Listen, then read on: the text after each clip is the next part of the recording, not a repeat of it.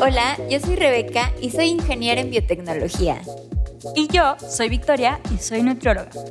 Esto es Échale Coco, un espacio para hablar de alimentos y nutrición de una forma sencilla, basada en ciencia e información actualizada. Y además, de la mano de invitados e invitadas, exploramos qué puede hacer un nutriólogo o nutrióloga más allá de la consulta, así como otras experiencias de diferentes profesionales en torno a la ciencia de alimentación. Esto es Échale Coco.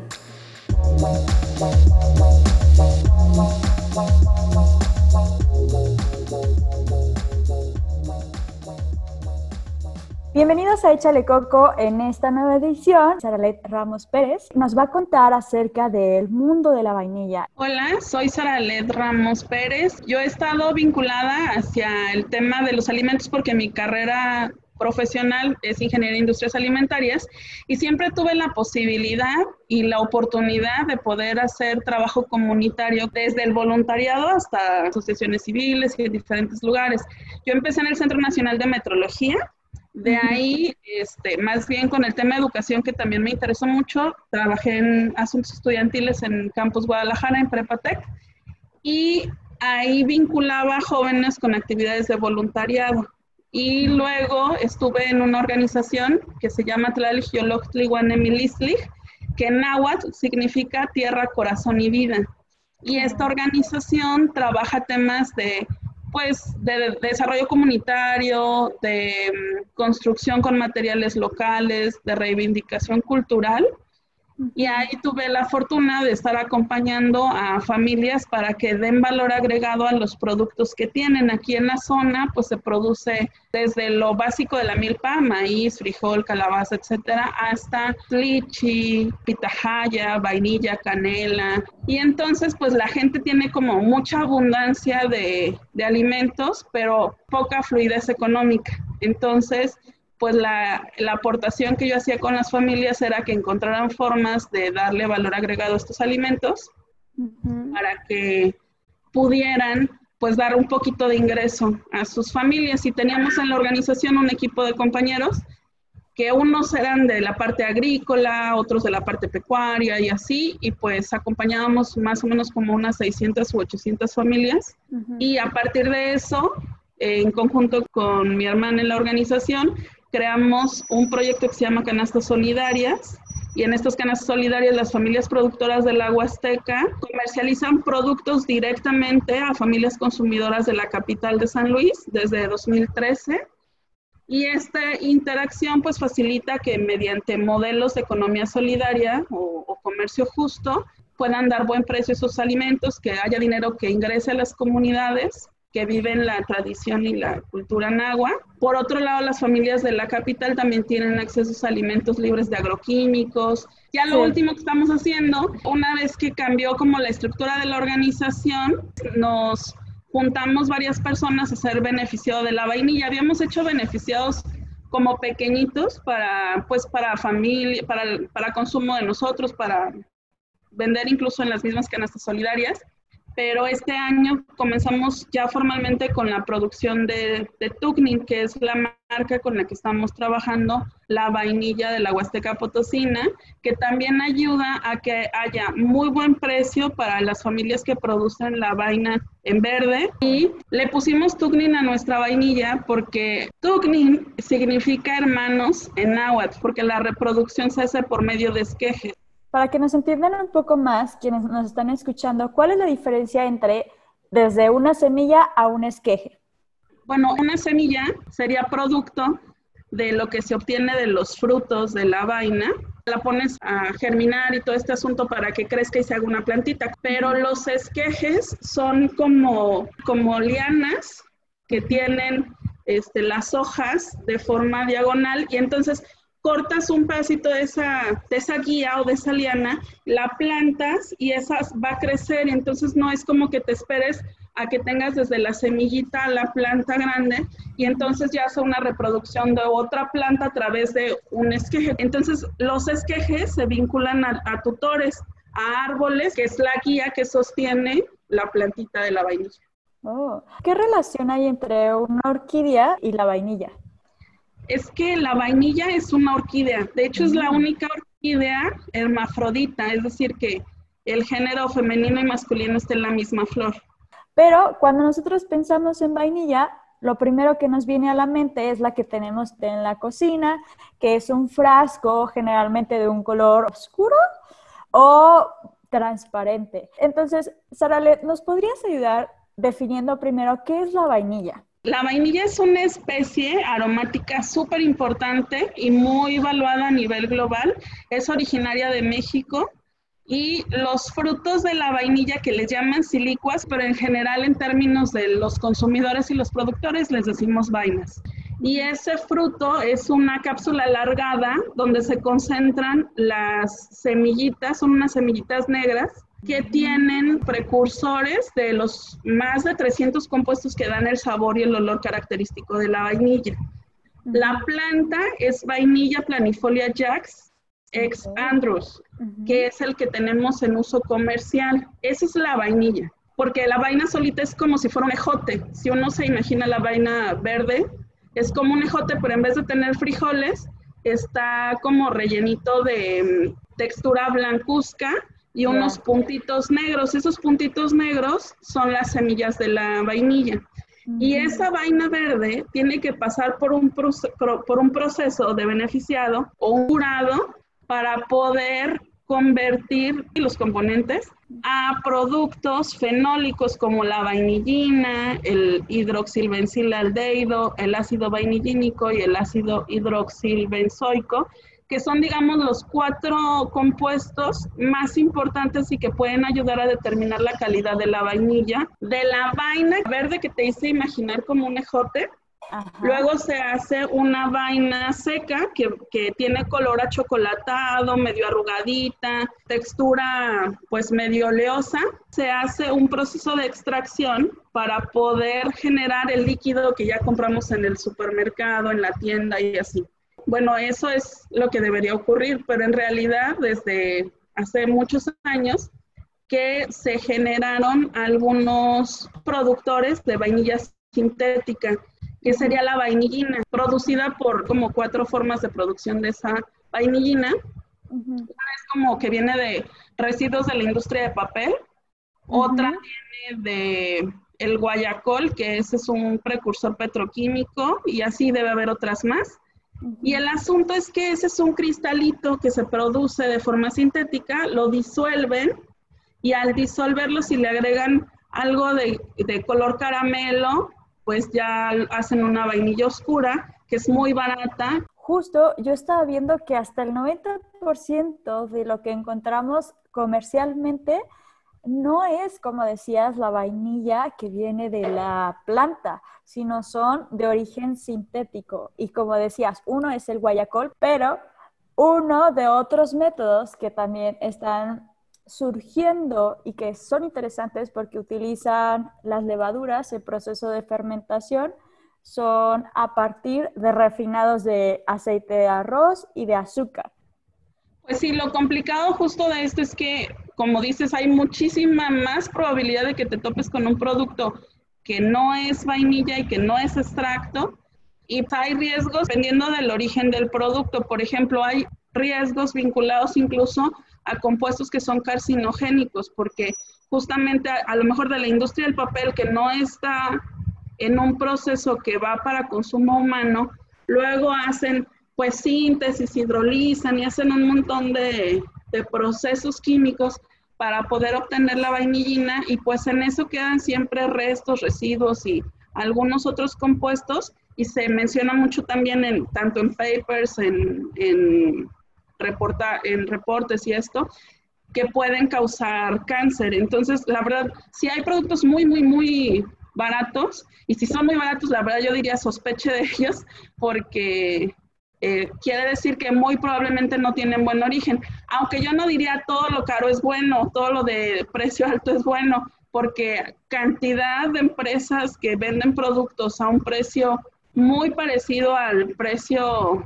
que te costaría hacerlo de la forma tradicional y pues al final meten productos para optimizar sus costos, para este, pues tener más ganancias, o sea, hay un montón de cosas que, que causan que una definición de un precio no pueda ser precisamente un señalador de que es de calidad o no un producto. Sí, como dices, siempre que hablamos del cuánto cuesta algo que estamos comiendo, tenemos que preguntarnos no solamente de qué está hecho, sino también qué proceso siguió ese alimento para que llegara hasta nuestra mesa y cuáles son los costos reales, ¿no? Sobre todo, por ejemplo, mencionaste la parte del medio ambiente, que yo también vi que uno de los sintéticos, este que mencionabas del papel, pues resulta que es solamente eficiente en un 7% y que incluso eso provocó que hasta un montón de fábricas que se dedicaban a extraer eh, la vainilina a partir del papel cerraran. Entonces, es algo que nos tenemos que preguntar. Lo que estamos comiendo, ¿cuánto está costando? Y no solamente al medio ambiente, sino también a la parte social, porque muchas veces es lo que compramos cuesta, pero como decías, hay tantos intermediarios que eh, al final el agricultor o agricultora, la persona que se vio más eh, involucrada en, en todo ese tiempo de cuidado, de crecimiento, de cosecha, no se está llevando o no, no le están pagando por un precio justo, ¿no? ¿Por qué es tan complicado? ¿Por qué hay tanta insistencia en buscar una forma más barata? Mira, la vainilla como, como planta, de hecho se cultiva principalmente de tres formas, o en sistemas agroforestales, que es, digamos, la, la herencia tradicional de, producción, que es que en un pequeño bosquecito selva se colocan los esquejes y se acomodan de tal forma que puedan tener una producción rentable. La otra forma es asociada a cítricos. Mucha de la zona justo de Totonacapan y, e incluso tirándole un poco más al norte hacia donde estamos, eh, fueron, pues, no quisiera decir invadidos, pero sí, con producción de cítricos. Y entonces, como que dicen, ah, puede ser buen tutor. Y sí, efectivamente, la vinculación del cítrico con la vainilla, como no coinciden precisamente en la fecha de cosecha, eh, sí es un asocio muy, muy productivo y que ha permitido que las familias, cuando se bajó muchísimo el precio de la naranja, pues pudieran meter un, cultivo que les genere un ingreso mayor a lo que ya tienen, porque si quitan algo y luego ponen algo nuevo, pues tardan cuatro o seis años en lo que lo nuevo les da. Entonces, el asocio con la vainilla ha resultado pues bastante adecuado. Y el otro es en Maya Sombra, que muchos programas, incluso de gobierno y así, metieron Maya Sombras tanto en esta zona de Veracruz, Puebla y esto, incluso aquí mismo en la Huasteca, pero ahí lo que hemos visto es que como tiene tan reguladas las condiciones, la producción de la vaina tal cual es a través de varios polinizadores, a veces mencionan abejas, abejorros, incluso escarabajos y así animales. Y pues en la malla sombra ya no tienen acceso, por un lado, y por otro lado, este, también están en las condiciones donde la planta dice, pues estoy bien a gusto, está la humedad más o menos, mi sombra más o menos y así. Entonces tienden a producir poca, poco fruto, poca pocas vainas. Lo que les ha rendido muy bien en esas mallas sombras es que producen más esquejes. Eso quiere decir que puede ser como, o lo que se pretende es que más bien estos espacios se puedan aprovechar para la reproducción de la planta y tener más esquejes para poder ponerlos afuera donde son más productivos. Este, la otra es que en México de manera ancestral hay vainilla. La cultura totonacapan está muy vinculada, tiene como sus consumos vinculados incluso hasta las ceremonias y ahí hay mucha, un, un, contexto importante respecto a la cultura y el consumo de la vainilla. Llegan los colonizadores, entonces pues parte de los grandes hallazgos que hacen pues es la vainilla, el cacao y muchos de estos elementos, pero en cuanto a la producción de la vaina, pues como que dicen, ay, pues es en México. Y los europeos dicen, bueno, ¿de dónde o cómo podemos conseguir más? Incluso, bueno, de ahí investigadores, este, biólogos, un montón de perfiles diferentes hacen muchos esfuerzos para poder ver dónde más se puede producir. Pues empiezan a tratar de hacer la siembra en Indonesia, en India, en Madagascar y en muchos otros lugares, donde no, o sea, si era condiciones parecidas de clima o clima, de, de, altura, etcétera, pero no daba fruto, o sea, daban esquejes, esquejes, crecía la planta, pero no daba fruto. Entonces, más o menos en 1840, un jovencito, esclavo de una colonia francesa de reunión en Madagascar, vio que con unas varitas podía hacer la polinización de la vaina. Eso causa que hoy día, incluso en México, haya muchos lugares donde se beneficie manual, perdón, donde se polinice manualmente como ya en resumen, digamos, por un lado el tema de la producción que es escasa por los sistemas productivos que hay. Por otro lado, requiere mucha mano de obra tan solo para la producción de la vaina. Además, el proceso de beneficiado requiere un cuidado por lo menos de unos cuatro meses de estar viendo, cuidando, asoleando, eh, midiendo, identificando ciertas condiciones para que el fruto pase de estar verde a este estado ya beneficiado, curado. Entonces, todo ese tiempo también requiere mano de obra, requiere trabajo, requiere cuidado. Entonces, por eso es que pues el, el costo de una vaina siempre va a ser mucho más caro que a lo mejor otros procesos más simples. Y luego si agregas que el extracto se hace en frío para que pueda tener mayor calidad, pues son otros tres o cuatro meses que tiene que estar macerándose el producto para poder sacar un extracto. Y luego la complicación ambiental, que resulta que porque se da en esta región de trópico, húmedo y así, pues casi siempre son zonas vulnerables a fenómenos ambientales como huracanes, tormentas y un montón de, de daños. Entonces, pues la producción unos años es buena, otros años no tanto y así. aparte de eso, ¿qué crees? Que resulta que las flores solo salen un día. O sea, y no la polinizas. El día que salió, como a mediodía o a la una, ya en la tardecita se cierran y ya no, ya, ya no pasó nada con la flor. Entonces, conforme van abriendo, es, un fenómeno súper bonito, la verdad, porque conforme van abriendo, llega la gente bien temprano, la gente normalmente con la vainilla tiene una relación de, amor increíble. Entonces, llegan las familias, ven las flores y así, y empiezan a trabajar durísimo, porque si no le dan, pues sí hay, hay en la sierra sobre todo, las plantas incluso las pueden dejar hasta arriba, porque como son una, una guía, un esqueje que se pega un, a un árbol, pues igual puedes subir súper, súper alto conforme del tutor. Normalmente lo que hacen es que este, bajan los, las, el esqueje para poder tener acceso en la polinización. Pero incluso en la sierra pasa mucho que los dejan subir y los abuelitos dicen, no, no pasa nada, va a haber fruto, porque saben que están las polinizadoras, ya sea las abejitas, los abejorros, etcétera, que van a hacer su trabajo y va a haber producción. Entonces, Aquí lo bonito es eso, es que hay una parte de producción que se hace de polinización a mano y hay otra parte de polinización de, las, de los animales que el que estén es reflejo de la salud de ese espacio.